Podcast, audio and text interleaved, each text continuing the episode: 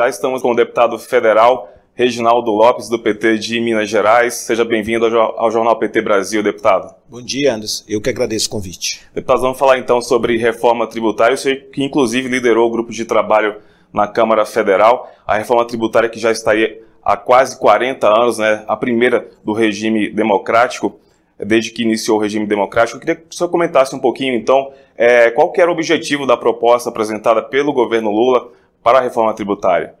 É, eu acredito que é a melhor e mais ousada reforma estruturante para a economia brasileira pós-redemocratização. O Brasil tem um sistema que não está conectado com o resto do mundo, ou seja, 193 países que a ONU reconhece, é, 174 países têm um sistema simplificado, um sistema moderno, um sistema mais tecnológico uhum. e um sistema que não cobra imposto é, do valor acumulado, cobra imposto do valor adicionado. Então, o que, que vai ocorrer com a reforma do presidente Lula? Nós vamos dar à economia brasileira mais eficiência, mais dinamismo e mais competitividade. Nós vamos tirar custo. Hoje o custo do Brasil, 80% é custo tributário. Ou é administração tributária, ou é cobrar imposto em efeito cascata, ou é a própria resíduo tributário, porque o nosso sistema ele não acredita o meio da cadeia. Uhum. Ou seja, acaba sendo um sistema que gera muito custo. Com isso, o Brasil perdeu espaço no mercado interno, ou seja, muitos importados, bens manufaturados, ficaram mais baratos do que a indústria brasileira é capaz de produzir. Sim. E o Brasil perdeu capacidade de exportar porque o produto brasileiro ficou mais caro. Então nós fomos nos tornando uma república mais primária exportadora. Com a reforma tributária, eu acho que o Brasil vai voltar a ser um país exportador de valor agregado. Isso significa o quê? Milhões de empregos, bilhões de arrecadação e trilhões de PIB, melhorando a renda per capita do povo brasileiro. Eu acredito aí em 6 mil reais ano. Agora, deputado, como é que será possível, na prática, reduzir essa carga tributária e quando que nós vamos sentir realmente no bolso essa redução? Olha, nós vamos reduzir a carga tributária para 90% da população. De fato, quem ganha mais vai pagar mais e quem ganha menos vai pagar menos. Sim. E nós vamos manter o nível de arrecadação, porque nós vamos combater informalidade num sistema de débito e crédito, que a gente fala do creditamento, então você combate muita informalidade. Uhum. Num sistema que você não tenta separar mercadoria e serviço, você também consegue é, é, distribuir a carga tributária. Então você vai ter muita redução, esse novo sistema, para vários setores econômicos, porque ela será distribuída. É, nós acreditamos que hoje a carga tributária do imposto sobre consumo é em média 35%. No máximo, ela vai ser de 25% a 27%. Então, há uma redução geral para a sociedade brasileira. Mas quem ganha menos vai pagar menos. Por quê? Porque a sociedade brasileira, 70% do povo ganham até dois salários mínimos. E eles gastam 100% desta receita, desses recursos, uhum. na compra de bens manufaturados, de mercadorias. Poucos gastam com serviços. Sim. Então nós reduzimos é, é, a alíquota, por exemplo, para educação, uma alíquota reduzida de 60%, para transporte coletivo, para saúde. Uhum. E também zeramos a alíquota para cesta básica, ou seja, vai ter uma cesta básica com alíquota zerada no município, no estado e na União. Também zeramos medicamentos.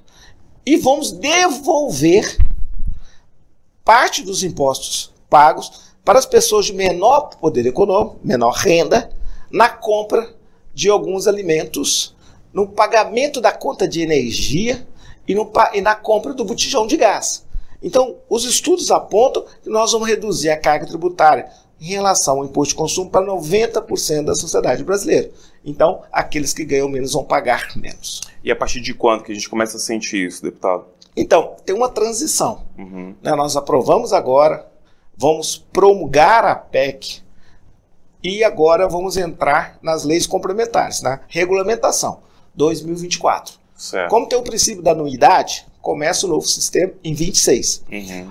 Nós estamos unificando cinco impostos: três federais, IPI, COFINS e o PIS, e estamos unificando o ICMS dos estados e o SS dos municípios.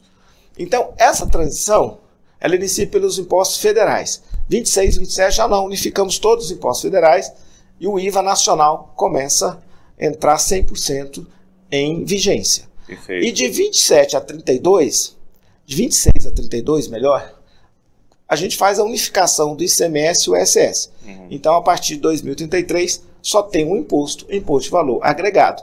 Ele vai ser dual, nacional e subnacional dos estados e municípios. Mas os efeitos, do ponto de vista de você criar um ecossistema para atração de novos investimentos, seja do capital interno ou capital externo, é muito grande. Uhum. Tem setores que requer é, investimentos de médio e longo prazo, Isso. porque você tem que planejar atividade econômica, intensivo em bens de capitais. Exato. Então, isso nós já vamos começar a sentir essas entradas de investimentos interno e externo no país. Já teve resultado na questão da Bolsa de Valores, já reduzimos é, o risco Brasil, a pontuação, já melhoramos as notas de classificação é, da economia brasileira, ou seja, então nós já estamos criando um ecossistema. E todo mundo conhece esse modelo, porque 95% do mundo, dos países, tem esse imposto simplificado e o imposto de valor adicionado. Então, a sociedade vai perceber rápido que nós vamos ter um sistema moderno, justo é, e simplificado. Ou seja, aqueles que trabalham principalmente com economia já conseguem analisar um cenário positivo, inclusive já desde agora, já olhando para frente, né, deputado? Eu conheço vários setores, empresas nacionais e multinacionais, que Uhum. têm crédito a receber. Como nós vamos devolver os créditos, é, que começaram já a fazer ampliação das suas plantas. Sim. Por quê? A mercadoria é, de valor agregado vai ter uma redução de preço, tanto para a economia nacional, para a população, para o povo Isso. brasileiro, como também para a exportação. Exportação tem um valor maior. Uhum. Por quê? Porque o imposto agora ele será no destino. Ele não será na origem onde emite a nota fiscal. Uhum. Então, é, toda exportação ela não pagará imposto. Então, vai ficar mais competitivo os nossos produtos no mercado internacional. E também no mercado interno, porque tudo que for insumo para fazer uma industrialização de um bem também será acreditado. Então, também terá redução de carga tributária. Então, todos aqueles que queiram fazer investimentos, novos investimentos, conhecem esse modelo e estão animados com essa perspectiva. Agora falando em crédito, deputado, como é que vai funcionar também esse sistema de cashback? Então, o cashback é uma inovação extraordinária da reforma eh, tributária, porque nós temos três bases de tributação: Uhum. consumo, renda e patrimônio. E geralmente, na renda e no patrimônio, você dá a progressividade. Quem ganha mais paga mais, quem ganha menos paga menos. No imposto sobre consumo, primeiro que o modelo hoje ele não é transparente. Você cobra imposto por dentro. Ele é covarde, ele é escondido, Sim. embutido. Agora não, com a reforma do presidente Lula, o imposto será por fora, não será por dentro. Uhum. Ou seja, quando você chegar numa loja e for comprar um celular, você vai saber o preço do celular e o preço do imposto. Exato. Ele é transparente. Perfeito. A inovação que nós fizemos é que nós vamos devolver esse imposto para os mais pobres, para alguns produtos. Uhum. Nós vamos agora apresentar uma lei complementar para regulamentar o cashback, que é a devolução dos impostos, pago para as pessoas de menor poder econômico. Então já, tá, já tem previsão na Constituição é, para o botijão de gás. Então, aquelas pessoas que tiverem uma renda menor vão receber todo aquele imposto que, que está cobrado no botijão de gás na conta de energia, mas também nós vamos devolver na alimentação. Então nós vamos agora fazer uma lei complementar para dizer qual é o público elegível para receber o cashback, Uhum. qual o valor da renda e qual que é até o percentual, o valor de compras. né? Certo, então já, já existem alguns produtos né, pré-determinados onde serão aplicados, investidos esses cashbacks, como o gás que o senhor falou, como até mesmo na cesta básica, já existem alguns produtos É porque nós vamos ter uma espécie de duas cestas básicas, vamos dizer Certo. assim. Nós temos a cesta básica nacional, que nós vamos fazer alíquota zero para Uhum. todo mundo, Perfeito. e nós vamos ter uma outra, outros alimentos que nós vamos cobrar imposto, Uhum. numa alíquota reduzida de 60%. Né? A sociedade vai pagar 40% de imposto.